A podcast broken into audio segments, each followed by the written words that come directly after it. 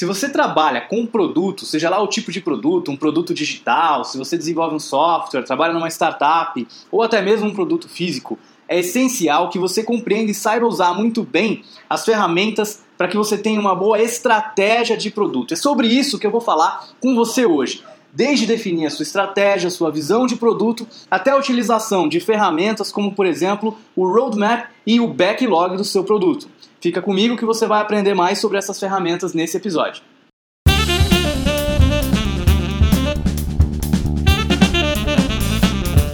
Quando a gente fala de estratégia de produto, a gente está olhando mais no alto nível. Então a gente está falando da questão da nossa visão de longo prazo do que a gente quer com aquele produto, de funcionalidades-chave, benefícios que aquele produto vai oferecer para o nosso cliente e também de qual mercado nicho que a gente vai atender com aquele nosso produto.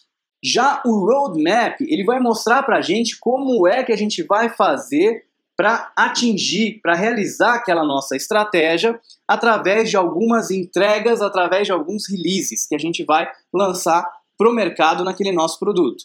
Então a visão que você tem para o seu produto diz o porquê que aquele produto existe, por que ele está sendo criado.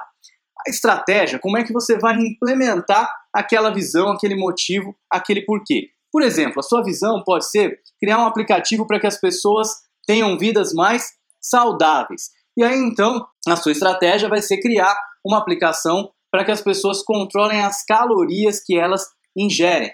E aí você vai ter depois um roadmap em que você vai definir como é que você vai fazer para realizar essa sua estratégia de criar o seu aplicativo e finalmente você vai chegar num backlog com cada funcionalidade que você vai ter que desenvolver no seu produto para que você consiga realizar a sua visão através dessa sua estratégia.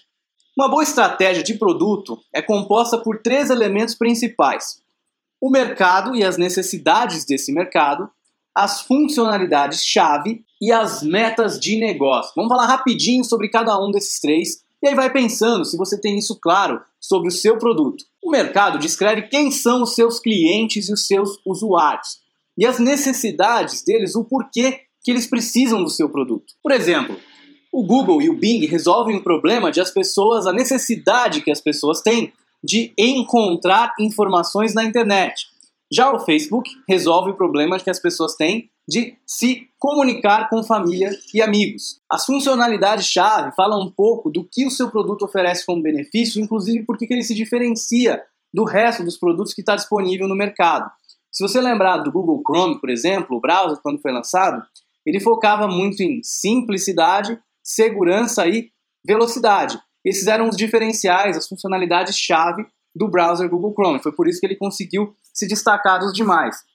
Eu não sei se você lembra do, dos browsers que existiam antes do Google Chrome, mas a grande maioria deles era bem complexo, cheio de ícones, cheio de barras, cheio de propaganda, e aí veio o Google Chrome então com uma solução muito mais clean, muito mais simples. E essa era uma das funcionalidades-chave que a Google promovia no seu browser. Quando a gente fala de funcionalidade-chave, que faz parte da estratégia, é importante que você mantenha isso a três ou quatro funcionalidades. A ideia aqui não é que você liste todas as funcionalidades do seu produto, porque isso vai ficar no seu backlog depois. E os objetivos de negócio também são muito importantes, porque eles vão definir, deixar claro para você, para o seu time de produto, qual o papel que aquele produto tem dentro da sua empresa. Qual a expectativa que a sua empresa tem em relação ao produto. Então, por exemplo, se a gente falar do iPhone, da Apple, ele representa grande parte dos lucros da organização. E é claro que um dos objetivos de negócio que o iPhone tem dentro da Apple é gerar lucro para a Apple, gerar lucro para a organização.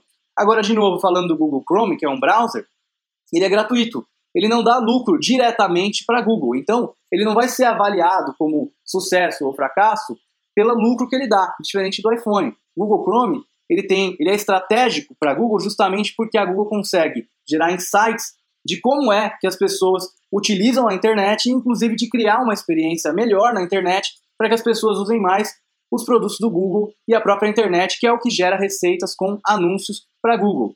Então a maneira que o Chrome vai ser definido como sucesso ou fracasso não é por lucro, é por outros motivos. Já o iPhone é por lucro. Então é importante a gente entender qual é o papel daquele produto dentro da estratégia da organização, quais são os objetivos de negócio que você tem com aquele seu produto.